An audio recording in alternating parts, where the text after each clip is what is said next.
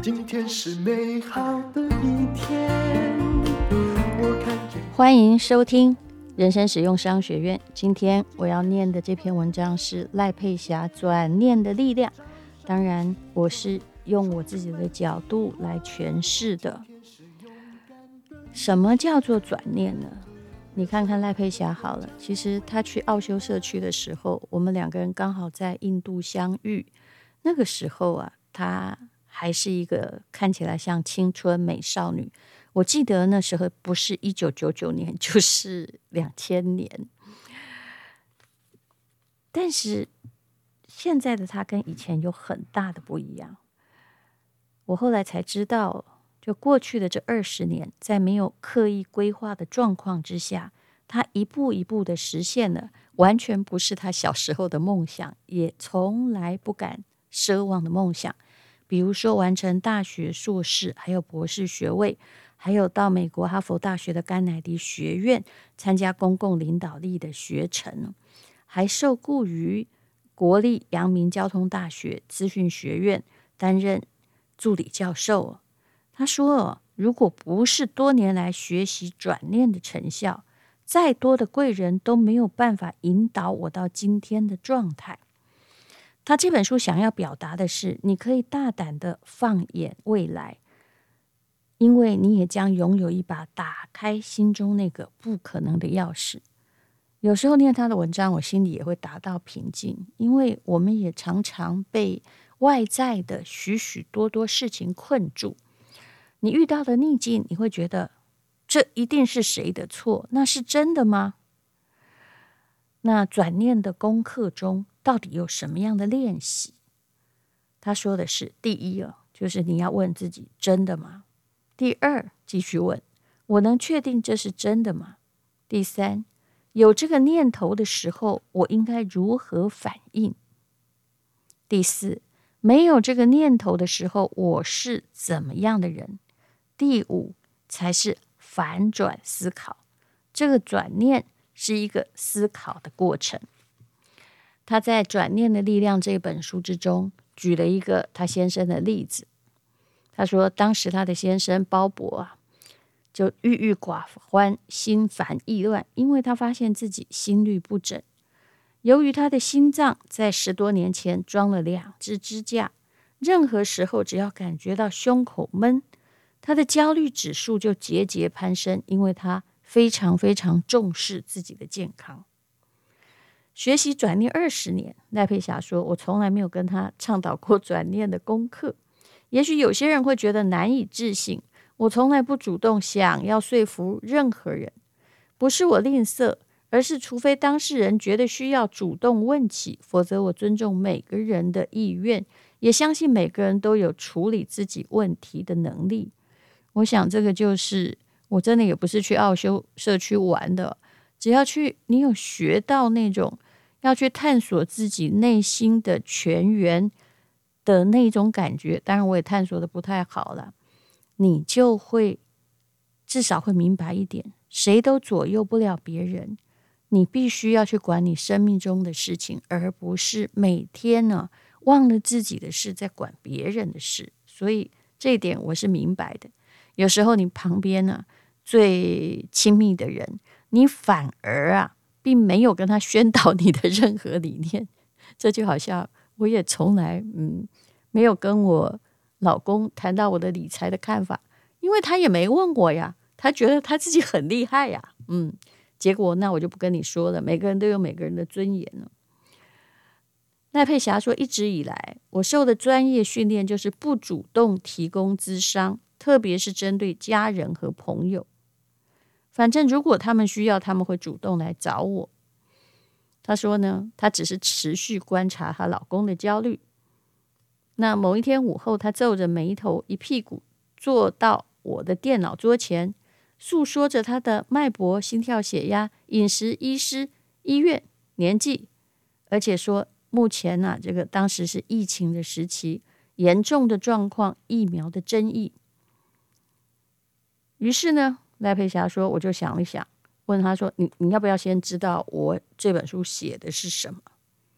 你在写转念不是吗？是啊，我在写的就是负面思维对人的影响。想不想听一听转念的概念？他点了点头。于是我就对他做了完整的转念功课介绍，希望能够引起他的好奇心。听完之后，他不置可否地吐出两个字，说：“是哦。”看他两眼仍然盯着我，似乎对这个主题有一些了解，有一些好奇。和先生相识将近二十五年，我相当尊重他的专业和界限，知道他相当有主见。虽然他百分之两百认同我在做的事，但是却没想过，也许我能帮得上忙。这么多年来，没有他的邀请，我也只得谨守分际，绝不主动介入。那这一次呢，他才主动提议说：“你要不要跟我做转念？说不定可以让心脏的负担少一点。”这位先生慢慢淡淡的吐出两个字，说：“好啊。”后来还是变成“过两天好了”。后来他自己说：“那中午吃过饭。”我们就来做转念的练习，好吗？后来呢，他怎么做？我想你一定很想知道。就是请先生准备好纸笔，开始问他，他心里都在想什么。他娓娓道来说出他的担心和烦恼。接下来，我们就回到那个文字上啊，那个我啊，都是赖佩霞说的。我们让他在这个层面上琢磨太久。就是因为烦恼担心啊，就越讲呢，其实琢磨太久也没有用。我继续问你，到底在气什么？先生说：“我气我的心率怎么可以不整？”那心率不整对你意味着什么呢？哦，心率不整意味着我有一颗不完美的心脏。对了，这就是我要听的关键句。于是我接着问：“你有一颗不完美的心脏，真的吗？”听完这句话，他停了一下，想了几秒哦，然后试图说明他的心脏不完美是基于种种的研究分析。找到空档，我又再问一句：“你确定你的心脏不完美？真的吗？”经过了一点时间的沉淀，他更平静一些，说：“我不确定。”我接着问：“不确定的意思表示不是真的，对吧？”他抿了嘴，笑了笑。停了几秒钟之后啊，一开口又自动把话题转回这个想法的正当性上面。因为医生说什么，我告诉他，我相信你有十足的理由可以说服我，你所担心的气馁的原因。我理解你对这方面的资讯掌握得很清楚，你是心电图专家，你是生医科技博士，这个我都明白。我只是想问你。这样的念头和想法是真的吗？你有一颗不完美的心脏，我并没有要说服你什么，我只是单纯的想知道，从你的角度检视一下这句话是真实可靠的吗？突然，他的身体放松了很多，他笑笑说：“我以前很笃定那是真的，现在想想好像不是。”听他这么说，我心里涌起了一股很深的感动。后来他就问他先生说：“当你想着这件事，我的心脏不完美时，你会怎么样做？做些什么呢？”先生说：“我会一直找解决方案，找电话，找资料，想说应该怎样调整我的运动，要改善饮食。我很气恼，觉得自己以前没有听医生的话，好好按时吃降胆固醇的药，导致后来心肌梗塞。”也很气自己的身体，什么该注重的都注重了，心脏还继续出状况呢。听完，我让他深呼吸，继续问：作为一个先生和一个父亲呢？啊，这是什么意思？接下来有趣的现象发生了，他开始打呵欠。从心理学的角度而言，这种突如其来的身体反应。值得我们观察，很可能是一种抗拒的心理呈现。当我提起他连打几个呵欠的时候，他就想都没想的说：“这是因为我心脏缺氧啊。”嗯，我又重复问了一遍。这次他思索了很久，说：“我是一个什么样的先生跟父亲？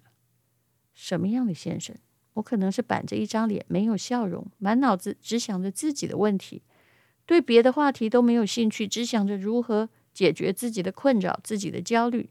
看起来我的操心已经让我变得有点偏执，而且心情沉重，没有心情陪家人，在你们面前也没有笑容。”所以，我真的觉得哦，这也真的是一个，嗯，转念中非常好的转折。哎，换了一个问题，他开始去想，也许自己的问题不是很需要那么样的担心哦。赖佩霞就问他先生说：“你要不要听我的感觉？”先生点了点头。那么，赖佩霞就继续说了。当我现在面对着你，听你说的话，我的肩膀、脖子，还有后背、脊椎两侧的肌肉，不只是紧绷，而且还酸痛。左边的胸口的肌肉也隐隐作痛，这就是我听你说这些话的身体反应，也是你平常身体会出现的症状。现在我的身体也可以感受得到，对我而言，我的身体正在回应我。当我相信我的心脏不完美时，身体会有的自然反应。如果我也相信同样的信念，这就会变成我的状况。其实要当一个咨商师或灵性导师，他说：“我的身体是我接收对方讯息的侦测器。当坐在面前的人允许我参与他们的成长之路，我们就会一起经历，一起成长。”后来，哎，这位男子说：“对呀，我整个人变得很偏执，身体很紧绷，筋骨酸痛。不过现在我好多了。”这篇文章有点长，反正接下来呢，就是要转念了。好，那么后来呢，他就会这样子告诉鲍勃先生了：“你现在应该可以清楚的分辨给你压力的。”不是心脏，而是想法和念头。心脏反正每天都在做它该做的事，但是你有那个念头跟没有那个念头所呈现出来的生命品质却有很大的差别，不是吗？那接下来要反转了。你觉得我的心脏不完美，要怎么反转呢？他很直接的说：“呃，我的心脏很完美。”我说：“给我三个你的心脏很完美的例子。”哇，这真的是有慧根啊！他的先生马上说：“我的心脏超完美，我已经七十四岁了，每天还能走一万两千多步，我的心脏超完美的。那还有呢？我的心脏超完美，我的心里装了两只支架，还能够继续提供我健康的身心，我的心脏超完美。那还有呢？就第三个嘛。”我把他照顾得很好，我的心脏超完美。最重要的是，我还可以每天在这里跟老婆打屁，哈哈。于是他就笑了。那么他说：“那再来一个反转试试看，我要你说说我的念头不完美。”他就重复了我说的话哦。那么，相较于原来的念头，到底是哪一个比较真实？是心脏不完美，还是念头不完美呢？他就说，好像负面的念头比较不完美。好，那这就是用他先生的心脏的例子来让我们做反转的练习哦。其实从这个角度而言呢，诶，七十四岁心脏是不是算是很完美呢？的确是，而是我们的念头一直在怪罪他。我有时候也会用这个练习，有时候我会觉得说。我也没惹你，你为什么要这样说我呢？为什么要诬赖我呢？哦，我心里也会有愤恨不跟不平，但是其实我好得很快，这当然也是经过很多的转念的练习。怎么说好的很快呢？嗯，就是我自己会去想，嗯，去想说，嗯，其实我也不认识他，我为什么要对他的说法这样的耿耿于怀？那么我就说出我真正的意图就好，但是事实上呢，我不需要生气，也不要告诉自己哦，这世界上没有好人哦，我明明这样真诚对待别人，为什么别人这样对待我？我要赶快躲起来，离开这可恶的世界，这样我就没有烦恼了。如果我一直这样想，那我不就变成一个一直瑟缩在角落黑暗之处的一只小老鼠吗？转念练习说起来很简单，但是其实呢，也还挺复杂的。嗯，那你需要有一个导师，当然你也可以自己进行。好吧，我讲一个转念的最有趣的故事。好了，这当然也是网络上看起来一个最通俗的故事。是我的小学老师传给我的，他现在八十多岁了。他传给我一个故事，我想最容易让你 练习练习什么样叫做念头的反转。他说呢，有一位啊，呃，老画家坐在书房，就拿笔写下几行字。他说：“去年我因为骨刺压迫到神经，动了手术。这个。”手术让我困在床上好几天，然后同年呢，因为我六十五岁了，所以呢就只好离开让我工作了三十年的公司。其实我很喜欢那个工作，也就是就在我六十五岁这一年，我经历了母亲去世的伤痛。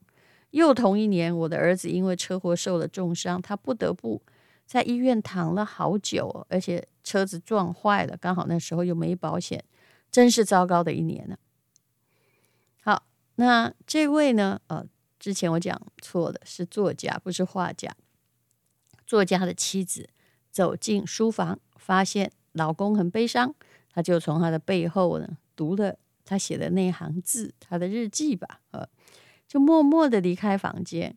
后来呢，哦，他就第二天呢，他的先生起床的时候就发现，哎，这书桌旁边。